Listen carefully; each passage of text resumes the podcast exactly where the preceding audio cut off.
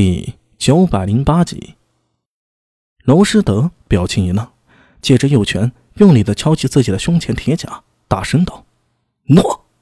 接下军令，娄师德立时策马奔出，同时向身后大吼道：“金阳子弟，磨刀队，跟我上！”轰隆隆隆隆，一百五十名唐骑跟着娄师德逆势而行，顶着混乱奔逃的溃兵冲向战阵前端，那里。是整个战场上如今最危险的地方，是诡异和异人正在奋力拼杀的修罗场。普通的兵卒在这样的力量面前就如纸糊般脆弱。但娄世德同样也知道，唐军需要自己。若任前锋溃散，要不了多久就会引发连锁反应，兵败如山倒。力量是会传递的，恐惧也是一样。必须有唐将顶在最前面，扼住败势。若卢绾还在。必然不会让五千胡人仆从溃败至此。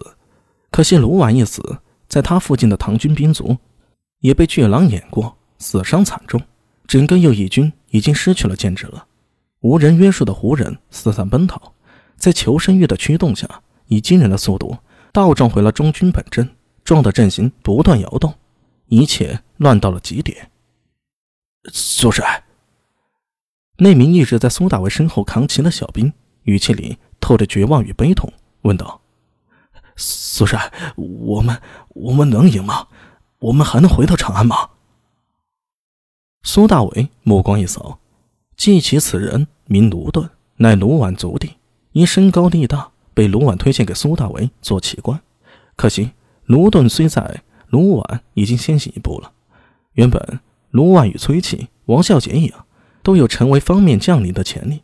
可惜出师未捷身先死，战争就是如此残酷，在通往名将的路上不断有人掉队，世人只能看到那些大唐名将的赫赫武功，却没想到一将功成万骨枯啊！这其中有多少精彩艳艳、天资过人之事陨落在半途？深吸了口气，苏大为向卢顿冷静地说道：“你只管扛好大旗，我保证，我们都可以回家，唐军必胜。”苏苏帅，卢顿虽然身形雄壮，但胆量却略小，想问又不敢问。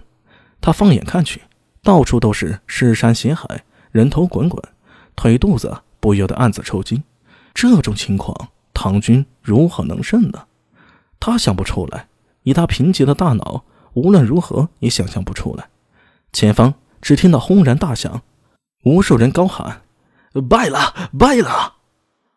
那是突厥人最后的狼群，驱赶着奔逃的胡人仆从，回头自后方砍杀，仿佛驱赶着羊群一样，赶着这些仆从军拼命地冲进了大唐中军呢。